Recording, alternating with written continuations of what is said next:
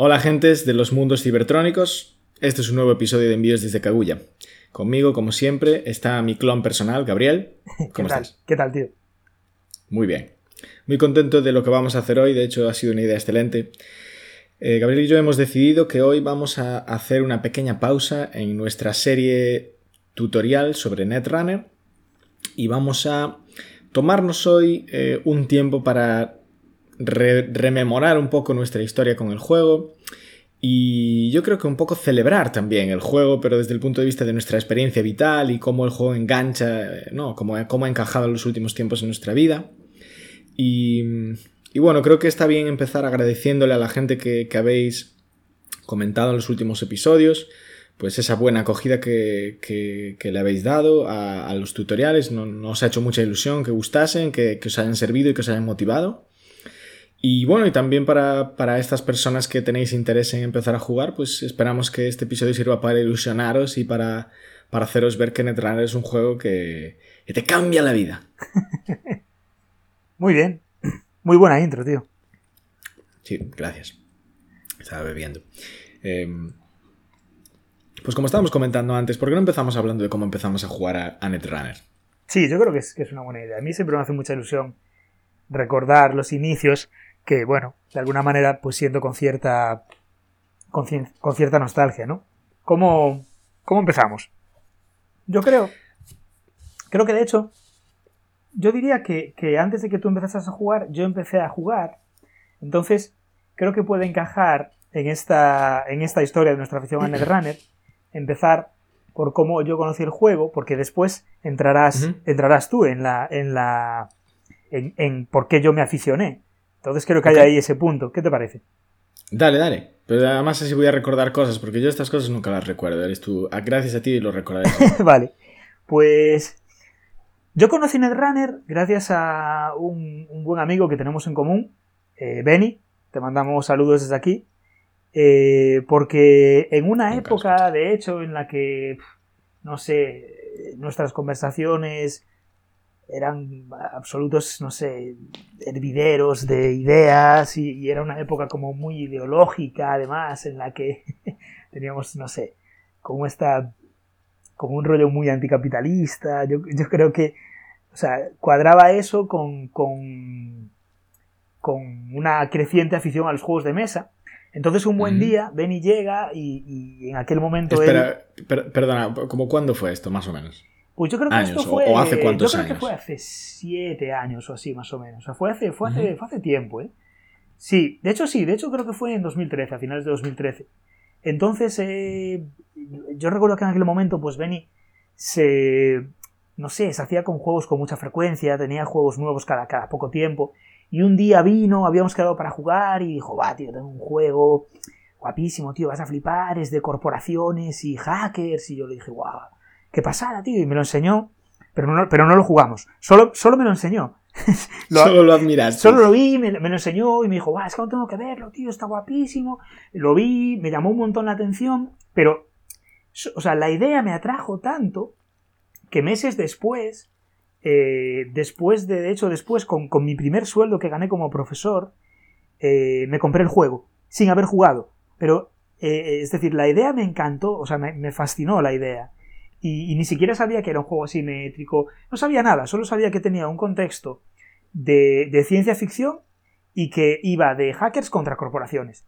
Y me flipó muchísimo. Y es decir, pasaron a lo mejor tres o cuatro meses entre que Benny me enseñó el juego y me lo compré. Y recuerdo que, que me lo compré y quedé con, con, con Pablo, otro, otro gran amigo, el día que lo compré, de hecho me lo compró él, y esa noche pues empezamos a jugar y bueno, la verdad es que me... A mí me flipó, o sea, me, me fascinó desde el primer momento, al principio no teníamos ni puta idea de cómo jugar, jugábamos mal, eh, porque claro, veníamos un poco como con el, con, la, con el pasado de jugar a Magic, entonces, pues porque sí, que esto es algo bastante curioso que yo creo que juego en los juegos de mesa, no te lees las reglas y las reglas las deduces tú, o más bien crees deducirlas erróneamente. Entonces, de alguna manera veníamos de esa relación de criaturas de Magic y los rompehielos, pues creíamos que eran como las criaturas, pensábamos que después de usarlos se iban de la mesa, ¿sabes? Era todo, todo un, poco, un poco sobre la marcha. Eso no nos impidió disfrutarlo. Le dimos la verdad que muchas partidas. Joder, había entusiasmo ahí. Sí, sí, había mucho entusiasmo. Y después me fui, me fui a Nueva York unos meses, precisamente a, a Junto de Beni, y allí jugamos más. Recuerdo que, que estuve a punto de comprarme más expansiones, pero lamentablemente al volver de allí, pues no cayó un poco, cayó un poco en el olvido porque no tenía nadie con quien jugar y, se quedó ahí en stand-by. Entonces, unos años después, unos dos años después, puede que incluso más, eh, un buen día, hablando contigo, estando tú de hecho en Nueva York, viviendo, hablamos y, y en algún momento de la conversación me hablas de Netrunner. Y entonces, claro, en mí se despiertan toda una serie de recuerdos de cuando jugaba, de todas aquellas partidas que quise jugar y no pude hacer. O sea, quiero decir, yo en su día jugué muy poquito, tío. De hecho, jugué solo con los mazos que venían las listas en el core. Ni siquiera llegué al punto de experimentar mezclando cartas de facciones, nada. Mm. Y entonces el día que tú me, me hablas de que hay una aplicación para jugar online, de que hay una página para montar mazos, pues ahí, no sé, eh, ahí despiertas un, un interés de nuevo en mí enorme, ¿sabes? Y joder, al final yo creo que sin duda un punto fundamental en mi historia con Netrunner fue eh, la gente con la que jugué y la gente con la que tuve oportunidad de retomar el hobby. Y ahí es donde entras tú. Y, y de hecho creo que es el momento en que cuentes cómo, cómo conociste el juego, Fred. Sí, tío, gran historia. Y es que de hecho me, me has, me has ayudado a localizar un poco cómo empecé yo. Y la verdad es que no recuerdo tantos detalles, pero sé que, sé que la forma en la que yo conocí el juego fue un poco por mi propia investigación, que es una cosa que hago mucho, ¿no? Sí, Esto de rollo de vigilar las empresas que publican juegos y tal, siempre estoy atento a lo que tienen, lo que hacen. Y, y bueno, pues yo creo que fue la época en la que también, de la misma manera, conocí el juego del Señor de los Anillos de cartas. Y, y con la misma, investigando Fantasy Flight, pues eh, me fijé en este otro juego que tenían, ¿no? Que tenía un aspecto de puta madre, por lo que decías tú, que era como una estética muy única, así de, de hackers y corporaciones. Un rollo cyberpunk, que por cierto yo nunca había sido fan del cyberpunk, no lo conocía ni siquiera. Pero, pero viendo el juego y tal, investigándolo, ¿no? De qué iba, veía reseñas en internet, lo típico que hago siempre con los juegos cuando quiero saber de qué van, ¿no? Los investigo mucho. Y ya estaba en mi radar este juego. Y yo creo, y aquí es donde lamentablemente no tengo detalles concretos, pero estoy bastante seguro de que empecé a jugarlo con mi amigo Lawrence de Nueva York, porque también él es otro, otro, otro que hace como yo, ¿no? Que investiga muchos juegos, le encanta probarlos y tal. Sí. Lo que pasa es que él lo que hace es tenerlos todos, es su característica. los tiene todos. Y, y yo creo que fue que a raíz de hablarlo también, ¿sabes? Que, que bueno, a Lawrence le conocí precisamente porque él es quien creó el grupo de Nueva York de- del Señor de los Anillos y al que yo empecé a ir y tal. Y, y bueno, yo creo que en el grupo este, pues hablando de un juego o de otro, pues acabamos hablando de Netrunner y acabamos empezando a jugar. Y porque sí, porque yo realmente no, no jugué con mucha más gente, ¿sabes? A Netrunner. Sí, Y, y si empecé antes de jugar contigo, está claro que empecé con él. Y jugué pocas veces, eso, eso lo sé seguro. Antes de que tú y yo hablásemos y jugásemos, había jugado como lo típico. Va, sí, tenemos que probarlo un día y un día quedamos, pero no nos echamos más que unas poquitas partidas. Y yo creo que ahí es el momento en el que tú y yo, como dices, un día, pues hablando de todo un poco, hablamos de Netrunner. Y, y luego fue cuando te viniste de visita, ¿no? En, 2000, en verano de 2017, ya estamos en ese punto. Yo creo que Uf, sí. ¿no? porque es decir, antes de Tú habías eso... empezado a- ya a jugar, ¿no? Claro, Sí, a, base claro. de- a raíz de hablarlo, tú quisiste volver a jugar y ahí empezaste a jugar, pero, pero en Santiago con otra gente, ¿no? En Vigo, en Vigo. De hecho, es decir, yo recuerdo cuando tú, cuando tú y yo hablamos que, que nos animamos a echar una partida y, y claro, eh, recuerdo pues que me hice un mazo, como, como, es decir, en su día, joder, en su, en su día no había aprendido a jugar, ¿sabes? Pero me fascinaba el juego, realmente me fascinaba.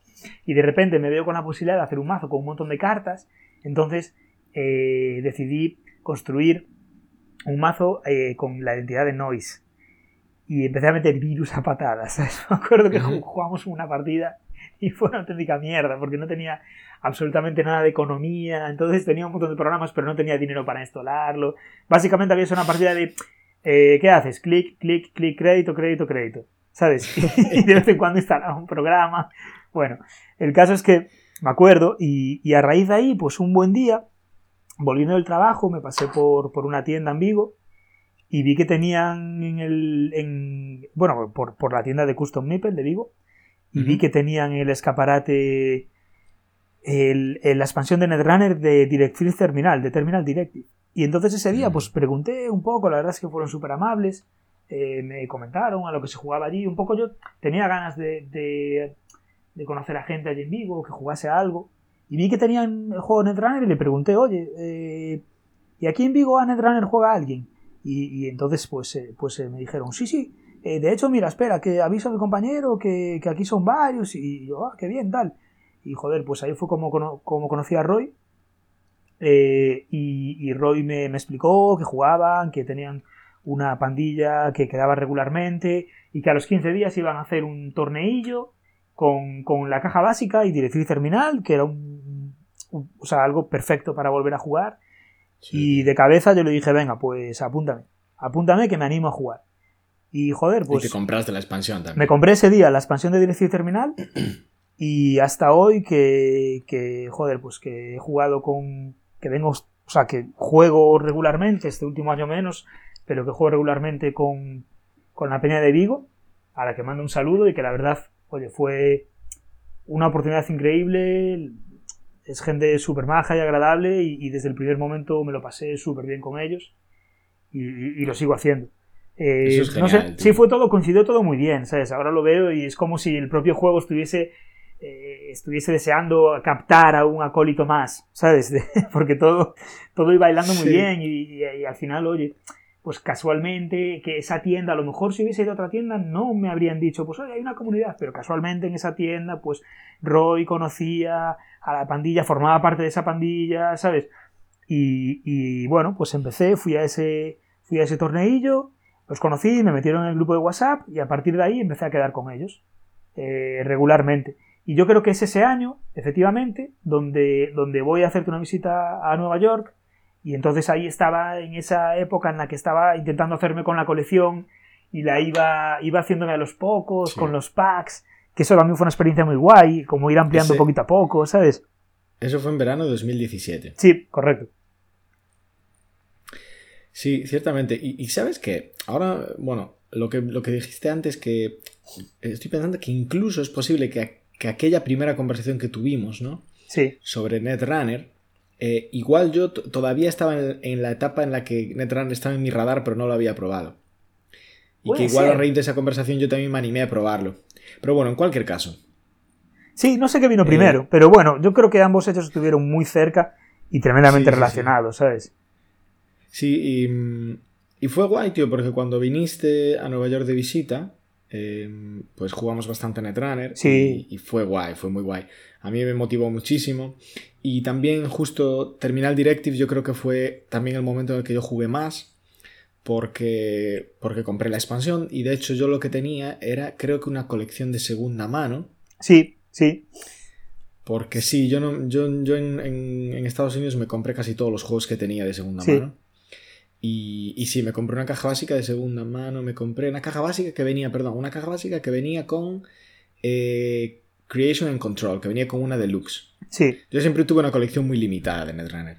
Y me compré aquello, es lo que tenía, y, y luego me había comprado así algunos packs del primer ciclo porque iba queriendo tener y tal. Pero tenía bastante, cosas bastante limitadas. Y, y sí, eso. Y luego lo que quería decir, que terminar Directive fue un momento en el que fue un lanzamiento así bastante famoso, ¿no? Porque era como una campaña. Sí. no solo era una expansión de cartas que molaba muchísimo además, sino que era tenía una historia, ¿no? Te podías jugar en plan en formato legacy, tenías unas pegatinas y unas cartas que ibas desvelando en cada partida y que ibas avanzando una historia según ganase la corporación o el runner. Sí. Y, y, fue guay porque lo jugamos juntos, además. A través de internet jugamos nuestra campaña, que nunca llegamos a terminar, por otro Ya, la tenemos todavía pendiente. Pero que bueno, que, la estábamos jugando y además al mismo tiempo con mi amigo Lorenz yo también me estaba jugando la campaña con el ah, juego, con las cartas físicas. Y, yo fue, fue, la época que más jugué en Netrunner de mi vida y me lo pasé genial. También con Lorenz a veces quedábamos y jugábamos otras partidas sin ser de la, de la campaña. Pero sí. por mi cuenta, tío, la verdad es que nunca llegué a pasar mucho más de eso, porque, porque en aquella época los años que estuve en Nueva York yo creo que estuve muy muy centrado en El Señor de los Anillos y también durante, por épocas así, por rachas, en Arkham. Y, y, creo que simplemente nunca llegué a sacar el tiempo para meterme en otra comunidad, porque había una comunidad muy buena además allí, eh, de gente que quedaban regularmente. Sí, y tal. en New York sí. Y, y yo creo que, bueno, me, me, da un poco de pena, porque desde entonces, ¿sabes? Cada, bueno, fui jugando menos y ahora pues, es que prácticamente diría que no juego. Y, y me da pena porque, joder, porque me doy cuenta que, que, ¿sabes? Que con el tiempo pues perdí el conocimiento que tenía de las reglas, de las cartas no las conozco porque dejé de seguir las expansiones y tal. Y, y, y, la sensación que tengo es como, cada vez que tomo contacto con el juego, incluso solo cuando hablamos de él, es como, qué pedazo de juego, ¿sabes? Sí, sí, y tengo sí, tan buenos recuerdos de lo que jugué y de las cartas y de la temática y es una pasada. Y, y bueno, no sé si esto encaja exactamente en, en, la pregunta esta que queríamos resolver. Eh, o si igual hablamos de otra cosa, porque esto ya lleva a las expectativas que tengo en el futuro, pero igual me estoy adelantando. Sí, no, ahora, ahora lo retomemos. Yo solo quería decir que ahí has hecho una reflexión muy interesante, que fue la de que eh, Terminal Directive fue como un punto de, de, retomar el juego, y yo creo que precisamente era lo que pretendía ese producto. Generar como un nuevo punto de acceso, porque, porque al fin y al cabo Terminal Directive se jugaba solo con la propia Terminal Directive y la caja básica. Eh, recuerdo que las recomendaciones te decían que no metieses cartas de los ciclos. Entonces, yo recuerdo que al torneo este que fui era solo caja básica y Terminal Directive y luego jugué toda la campaña con Roy y, y jugamos, eh, ¿cómo se dice? Eh, con eso, con la caja básica de Terminal Directive. A partir de ahí empecé a quedar con los demás, pero fue sin duda la entrada y creo que como producto de introducción para mí funcionó muy bien, porque me introdujo al juego con, una, con un pool de cartas muy limitado y, y por otra parte con un hilo narrativo. Yo creo que fue un producto que en ese sentido creo que te dejaba un poco bueno, al final la resolución de la campaña no era muy climática, por decirlo de alguna manera, pero la experiencia yo creo que merece la pena. Y de hecho es un producto que yo creo que tendría que tiene ese tipo de producto mucho potencial y ojalá Nisei se, se animase en el futuro a, a sacar productos así porque la experiencia molaba mucho, el tema de que apareciesen cartas nuevas. Bueno, yo soy bastante fan de los juegos tipo Legacy y he de decir que que oye, es un juego que en ese sentido disfruté un montón, el ir incorporando cartas, hacer mazos nuevos estuvo muy bien. Además es que en los juegos competitivos siempre falta un poquito esa cantidad de historia. Y eso que Netrunner, y creo que ya igual lo comentamos, para mí es una de las razones además por las que juego el juego, es muy explícitamente temático, ¿sabes? Sí, Como totalmente. Estás haciendo una incursión y realmente tienes un programa que estás usando, tienes una consola que estás usando, es como muy literal lo que hay en las cartas, ¿sabes? Uh -huh. Y lo sientes, realmente que está sucediendo eso. Y, y aún así, ¿sabes? En general creo que también eh, al, al, al, ser un juego competitivo creo que se echan falta un poco una historia y, y, me pareció una, una genialidad, tío. Incluso si igual no era la mejor historia del mundo o terminaba de una forma y tal, pero era una pasada la idea, la idea de, de ir cambiando los mazos, sí, de que sí, fuesen pasando sí. eventos. Totalmente. Muy guay, muy bonito. Totalmente. Y nada, y lo que comentabas, yo creo que ya, que ya ahí está la, la clave, ¿no? Es decir, ¿por qué jugamos a Netrunner? ¿Por qué jugamos? Pues, o sea, tú decías que la, que la ambientación siempre te, siempre te seduce. Y, y, yo estoy totalmente de acuerdo. Es decir, es, a mí me parece que, que, es un juego que logra una gran inmersión. Te sientes realmente cuando estás jugando como runner. Es decir, sientes esa, no sé cómo llamarle, pero ese, no sé si subterfugio la palabra, pero esa... Eh, esas ganas de acceder a los servidores, eh, no sé, te pones mucho en la piel de, de, uh -huh. del runner y con la corporación ocurre lo mismo, ¿no? A mí lo que, un poco relacionado con eso, lo que más me, me gusta del juego, que además es curioso porque en otros juegos no siempre se convierte en una experiencia positiva, pero en este juego es, es la tensión, sí, el nervio sí. que hay. Y va implícito un poco en esta dinámica que dices, ¿no? De, de investigar el servidor o al revés, cuando eres la, la, corporación, de ocultar tus planes y avanzarlos Exacto. sin que se den cuenta, sin que te pillen. Exacto. Y esa, esa dinámica me produce siempre unos nervios, tío. Sí. Estoy jugando y realmente. Bueno, obviamente cuando estoy en persona. Estoy nervioso igual cuando jugamos por internet, pero. Sí, pero no es pero lo cuando mismo. juegas no es en persona no. Es, es cuando es más intenso. Porque, claro, ¿sabes? Estoy un poco también deseando que no me mires la cara mucho y tal, pero sabes que, que es muy, muy de póker, ¿no? Y que ese es claro, otro, es otro punto fuerte yo, del juego. Yo iba a hablar de la emoción, pero en realidad creo que es más apropiado hablar de tensión, porque más bien la emoción es un poco la culminación de la tensión. Pero Sí. Pero es lo que dices, tío, esa incertidumbre, ese, bueno, no sé qué me voy a encontrar, o voy a poner esto boca abajo, a ver si cuela, ¿sabes?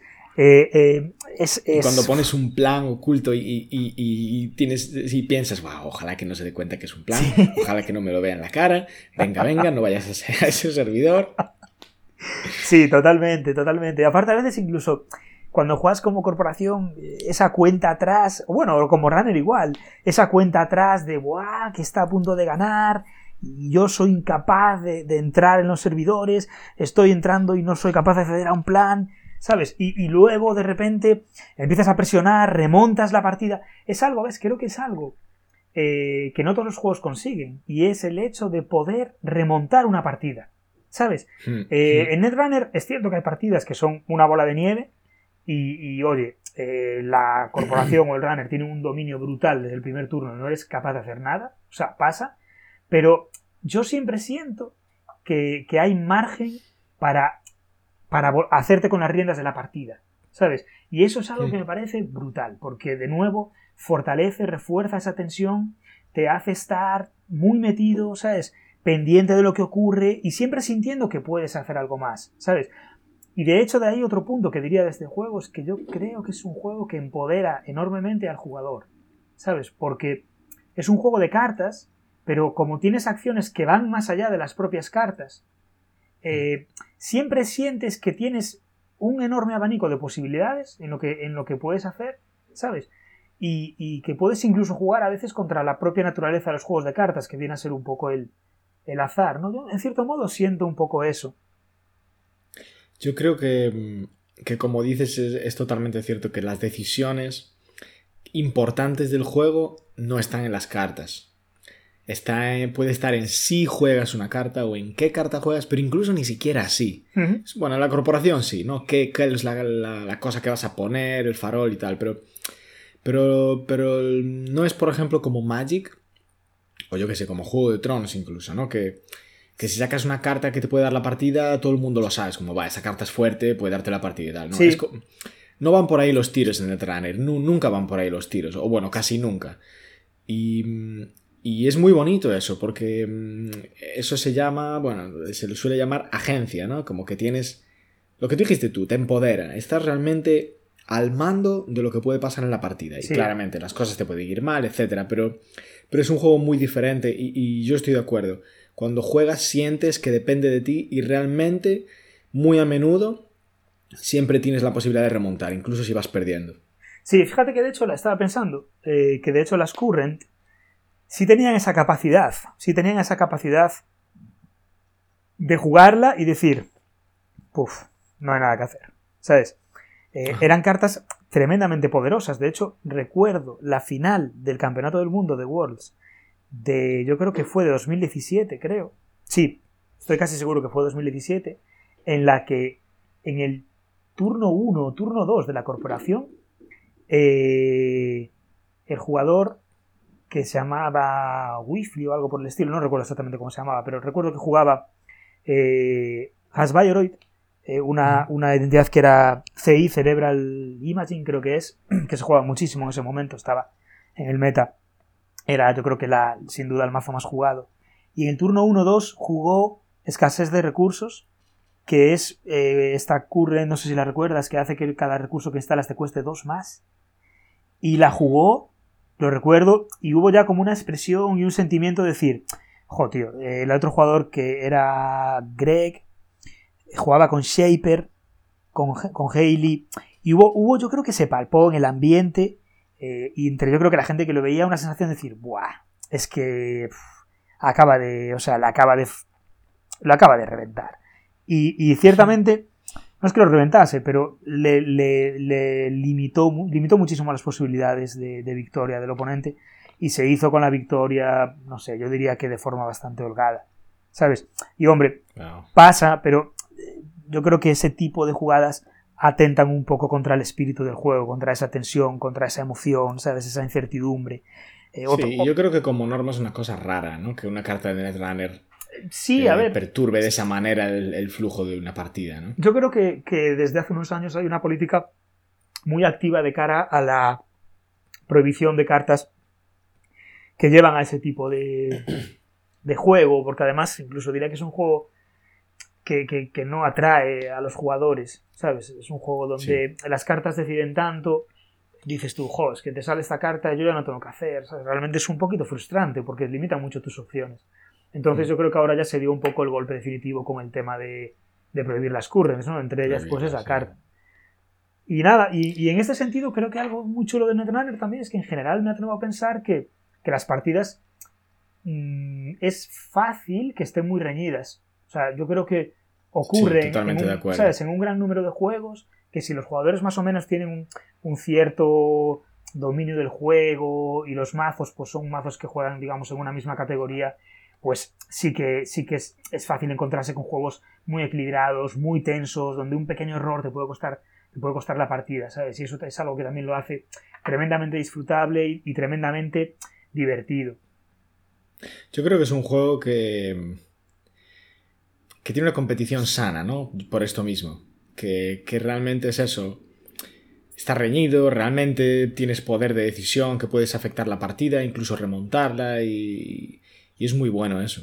Yo sí. creo que es que, bueno, yo creo que viene del diseño del juego, que es muy bueno. Uh -huh. y, y, por suerte en Nisei yo creo que siguen haciéndolo genial. Sí. Eh, quería comentar otra cosa porque que es lo, la que me hace jugar la que me hace jugar en Netrunner y querer jugar en Netrunner es lo que decía antes esa sensación de que, que es uno de los juegos competitivos que más, más me permiten contar una historia ¿sabes? Uh -huh. Porque en otros juegos por ejemplo las cartas te cuentan una historia sí. pero la partida no necesariamente, no necesariamente siempre te cuenta una historia que tiene sentido ¿sabes lo que quiero decir? sí, muy interesante en Magic por ejemplo pues bueno, es un juego que asumo que mucha gente conoce, pero si no, puede valer, por ejemplo, con Juego de Tronos, que es un juego que creo que, que, tiene la misma característica. Las cartas, pues pueden ser ese lugar que te mola y esa ilustración, y, o un personaje que te encanta y sus habilidades representan perfectamente la historia de ese personaje y tal. Pero luego una partida igual funciona, yo qué sé, o lo matan con otra carta y es totalmente, ¿sabes? Pues bueno, pues vale, pasó. Sí. Netrunner más bien es como todo encaja bastante a la perfección en la, en la mecánica y en el flujo de la, de la, partida, ¿no? Las propias cartas.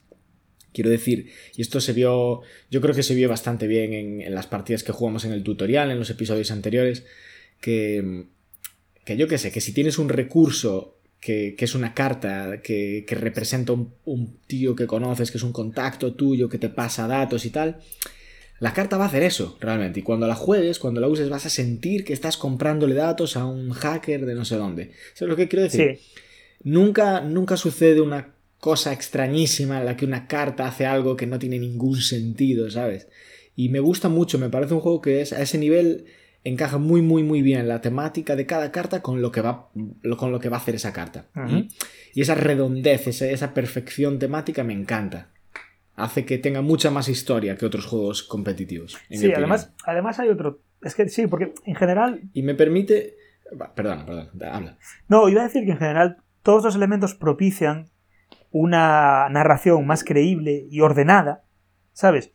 Eh, sí. Entre ellos, pues empezando con, con, los propios planes, que al final son como el objeto de la victoria para, para ambas partes, ¿no? Pero el propio plan, es, es, o sea, sientes de alguna manera como cuando, cuando la corporación lo puntúa, pues que crece el poder de la corporación, porque no es solo una cuestión de puntos, ¿sabes? De hecho, hasta a veces más destacable que el plan, que la cuestión de puntos, que, oye, al final los puntos no deja de ser una forma un tanto abstracta de, de medir cuán cerca estás de la victoria, ¿no? Pero el plan siempre tiene ese componente, o casi siempre tiene ese componente narrativo de tener un efecto en la partida, ¿sabes? Eso sí. creo que propicia mucho la, la narración y sentir cómo la corporación se va haciendo más fuerte y va avasallando, ¿sabes? No solo por una cuestión de voy más arriba en el marcador, sino porque he conseguido un efecto que, que ha, ha, condicionado un poquito la partida, ¿sabes? La ha inclinado un poquito más hacia mi favor. Eso creo que es algo, eh, desde el punto de vista táctico, muy interesante y desde el punto de vista, pues, de vivir esa historia, también añade cierta como dimensión cronológica, por, por decirlo de alguna manera.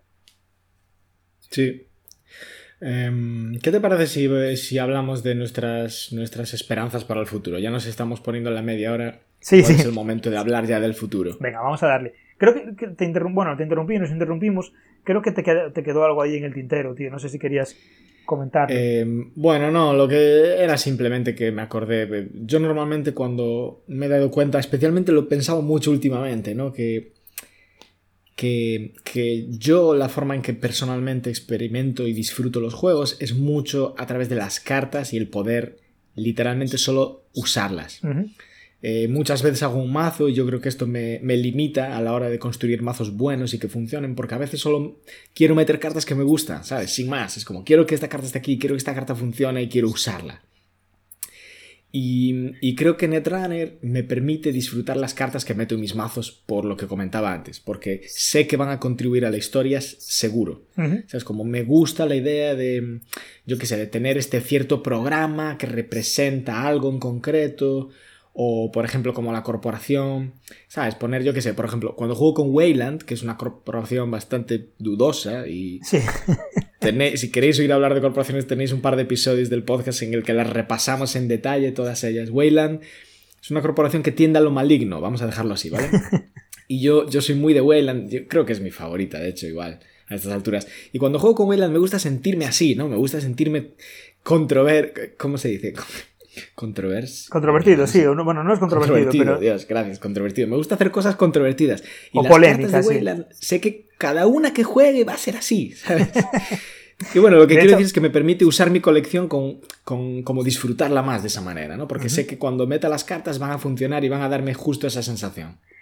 De hecho, estaba pensando que algo que yo creo que tiene que ver mucho con Wayland, o, o es fácilmente eh, asociable con Wayland, y es el hecho de que además Netrunner tiene algo muy interesante, y es que eh, ofrece diferentes condiciones de victoria. Y en particular, yo creo que es muy, muy, eh, muy emocionante. Satisfactorio, la palabra que buscas sí, es satisfactorio, satisfactorio. matar a alguien. Exacto. Que como corporación tengas una condición que no sea necesariamente puntuar, sino que el runner pueda morir. Porque, es decir, si te paras a pensar en Magic, ¿qué condiciones de victoria hay? Agotar las vidas del oponente o, eh, ¿cómo se dice? Lim- Dejarle limarle la biblioteca, ¿sabes? Que también la, también la hay aquí. Pero, si lo piensas, eh, me parece, no sé... En Netrunner no es muy viable eso realmente. Se puede hacer, ¿eh? se puede hacer, pero solo, solo del runner, o sea, puede hacerlo el runner a la corporación. De hecho, hubo mazos infames que, eh, que lo que buscaban era precisamente eh, el reventarte la, la biblioteca. Pero fíjate que en este juego yo creo que tiene más sentido narrativo, porque al final, aunque puedas ganar limándole la biblioteca a la corporación, eh, lo que también consigues limándole la biblioteca, esto es haciendo que descarte la biblioteca, es encontrar más planes. ¿Sabes? Es como hacer una especie de vaciado de datos brutal y entre todos Sí. sacar los planes. Entonces puede tener más sentido. Yo creo que no es estratégicamente, o sea, a nivel de juego no es como lo que más gusta. Y, pero la estrategia de matar me parece como súper narrativa y tremendamente emocionante y te permite toda una nueva estrategia, o sea, te permite pensar en, en diferentes condiciones de victoria a la hora de plantear un mazo, no solo en tengo que puntuar, sino que, oye, tengo que puntuar, pero por si acaso voy a llevar un plan B, que va a ser, si la cosa se desmadra y el runner es muy agresivo, voy a intentar eliminarlo, ¿sabes? Eso es algo también Sí. brutal, Y tiene mucho sentido en lo que una corporación querría hacer, ¿no? Sí, totalmente. Sí, sí, sí. Y, joder, es que incluso hasta te diría más, igual es un poco exagerado, pero es que hasta incluso como runner disfrutas esa tensión de saber que puedes morir. qué podría suceder, exactamente. Que si te, que si te pasas de listo, igual te cae una y te mata. sí, sí, sí, sí, sí. Y- incluso... Y eso es precisamente lo que decíamos antes. Es súper temático que te sientas así, ¿no? Claro, es que, no sé, cosas como. O sea, esa jugada típica de robar un plan y decir, ¡buah, de puta madre! Tres puntos de plan. Y de repente juega la corporación y te dice, ¡eh, espera! ¿Sabes? Punitive Counter-Strike. Punitive Counter-Strike. Y dices tú, ¡oh, shit! ¿Sabes? Buah, eso es lo peor. Tío. Eso- Dos Punitive Counter-Strike es lo peor. Sí, yo recu- recuerdo, creo, esta anécdota ya, ya, ya la conté en, en este podcast, así que no la voy a repetir. Pero, pero bueno, esa, sí he vivido varias veces esa sensación de decir, ¡buah! Estoy un poquito más cerca. Para el turno siguiente decir, ¡jo! Yo sufrí, yo Acabo sufrí de esa perder. muerte. Yo sufrí esa muerte. Es más, te digo una cosa. Esta historia creo que no la he compartido antes. Jugando con mi amigo Lorenz un día, eh, y esa fue, además, recuerdo perfectamente, fue la primera vez que conocí esa carta, Punitive Counter-Strike. Sí.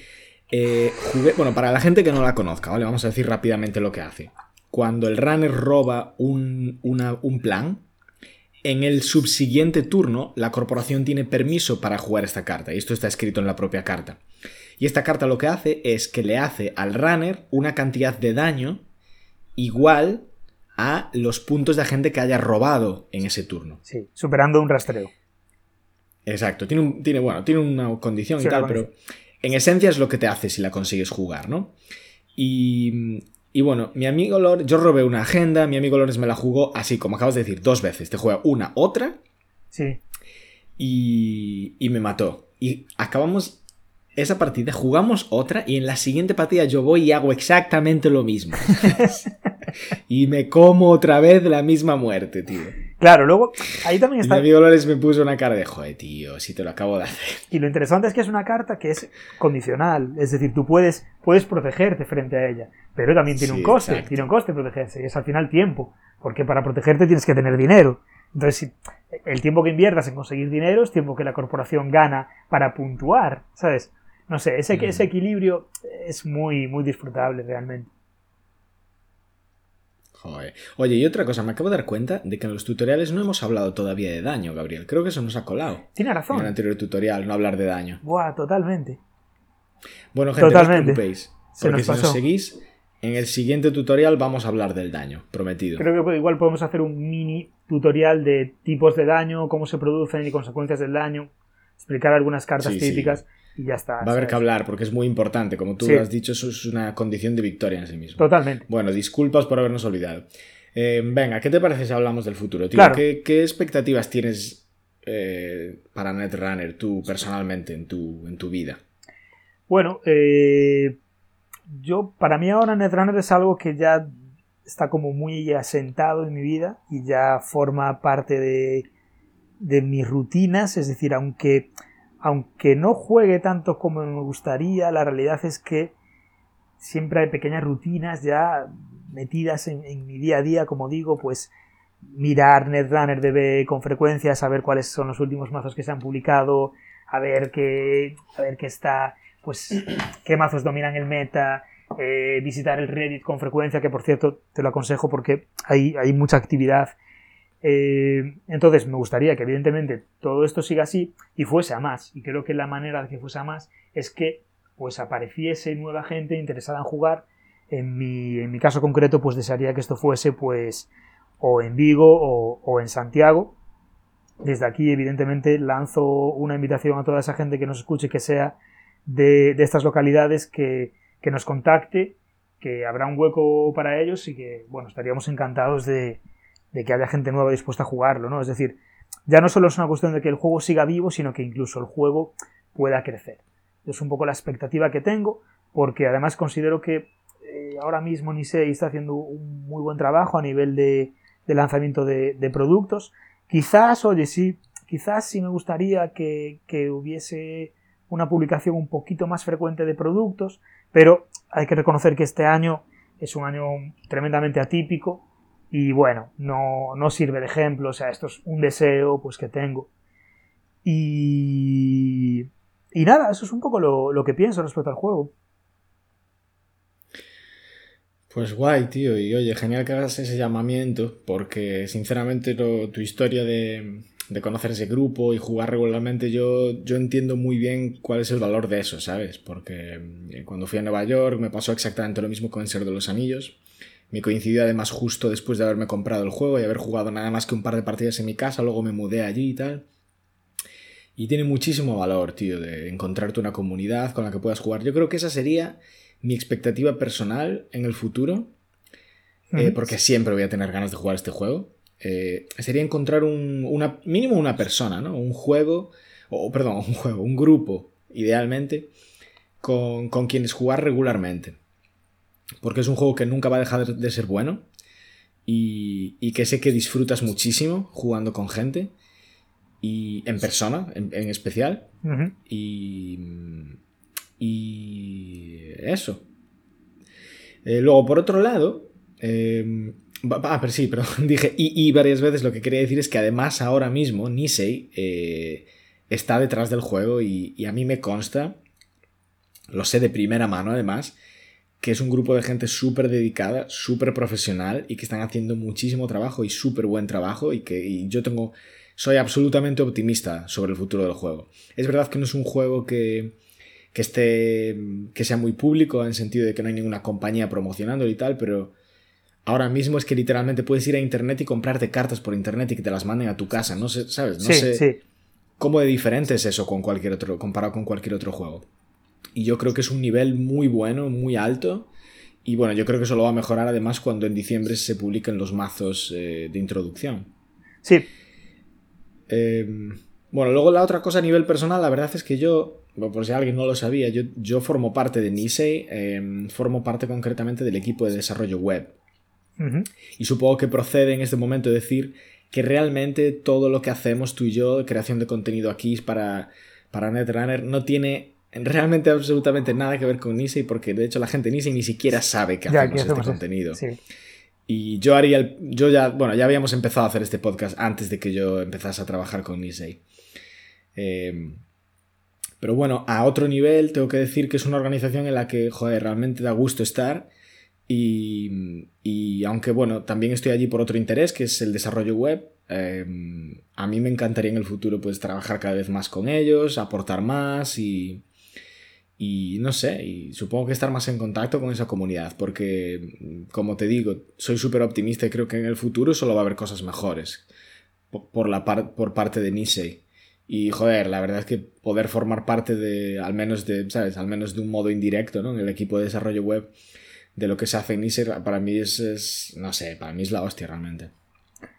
Qué bien, la verdad es que es, tremendamente optimista lo que cuentas y, y muy eh, inspirador. O sea, no sé si es inspirador la palabra, pero que sí, inspirador para, para jugar y seguir disfrutando de este juegazo.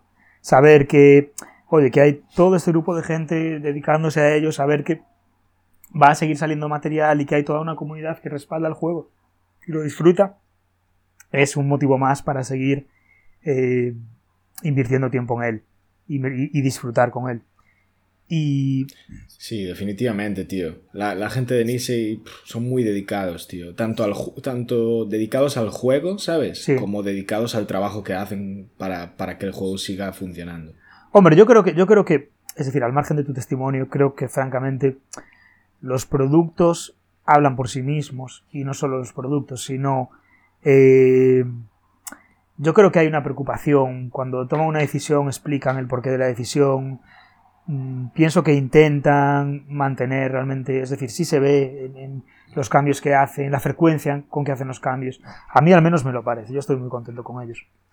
Y, bueno, por mi parte quería añadir que, me faltó, que, sí que una expectativa que tengo respecto a Netrunner es que podamos jugar presencialmente eh, una partida, tú y yo, quizá terminar incluso esa campaña que tenemos pendiente de Terminal Directive.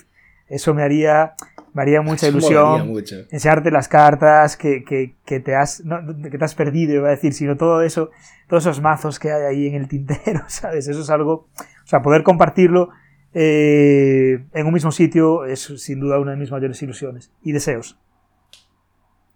Sí, tío, yo, me sumo a eso.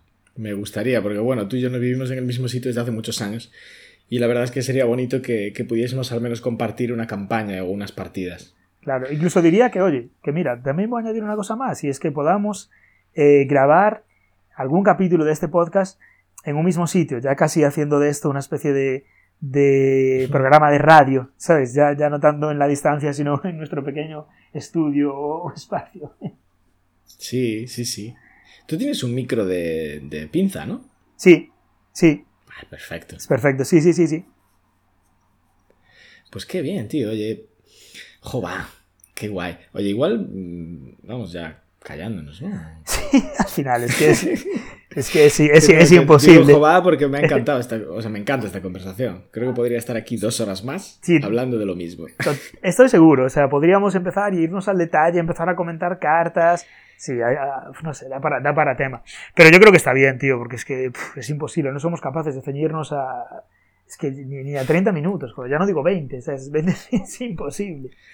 Está bien, está bien, pero ¿sabes qué? Vamos a aprovechar esto para, pedir feedback porque em, lo hablamos a menudo, pero creo que nunca hemos explícitamente preguntado qué opina la gente. Y ahora tenemos la gran suerte de que hay gente que nos escucha, creo yo. Sí. Y, y si, si, quienes nos escucháis eh, quisieseis darnos vuestra opinión de, por ejemplo, de la duración del podcast o de que si os gustan este tipo de episodios, porque la verdad es que a Gabriel a mí gustar nos encanta hacerlos. ¿no? Yo creo que los dos lo disfrutamos muchísimo y podemos hablar, ya se nota, podemos hablar durante horas, especialmente de Netrunner. Y, pero estaría bien saber, eh, tener más opiniones al respecto. Y también si hay, si hay algo que, que, os gustaría especialmente, algún tipo de formato concreto, algún tema que os gustaría, pues yo creo que también estaría genial que nos lo dijeseis. Mm, Gabriel, ¿tienes algo que comentar, tío? Pues nada, a modo de cierre, eh, sí que me gustaría, pues oye, sí que hacer saber que los últimos comentarios que recibimos respecto al, al podcast han estado, o sea, se agradecen tremendamente.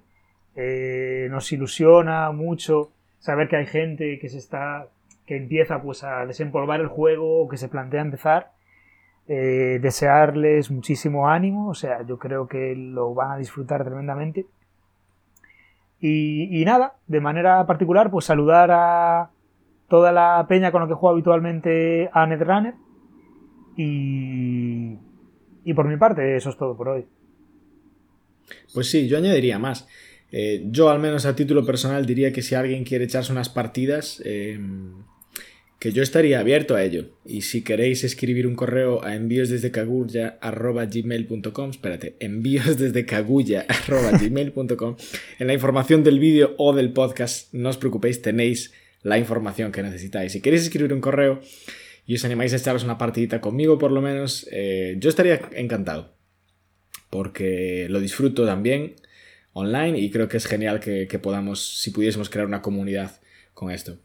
Y, y nada más, tío. Creo que mm, me gustaría comentar que, que tenemos pensado continuar nuestra serie tutorial tenemos ideas, yo creo que mínimo para un par de episodios más, si no me equivoco, Gabriel. Sí, yo creo que sí. Para hacer tutoriales. Y, y, eso, hemos decidido pues hacer un pequeño descanso en la serie tutorial esta, esta este, ¿cómo se dice? Esta bisemana, no sé cómo se dice. Esta quincena. Sí, esta quincena. bisemana. Y esta bisemana, palabra. Esta bisemana hemos hecho un descanso, pero, pero no, no dudéis que va a volver la serie tutorial y esperamos que os aporte también.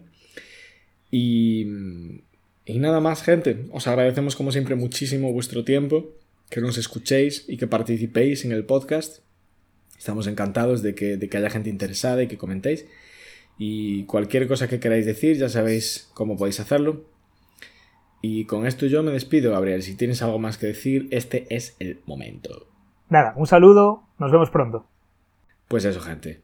Yo insisto, un saludo y nos vemos pronto y hasta luego. ¡Tachín! Bueno, pues, pues genial, ¿no? Sí, yo me he acabado esta cerveza tan mala que tenía.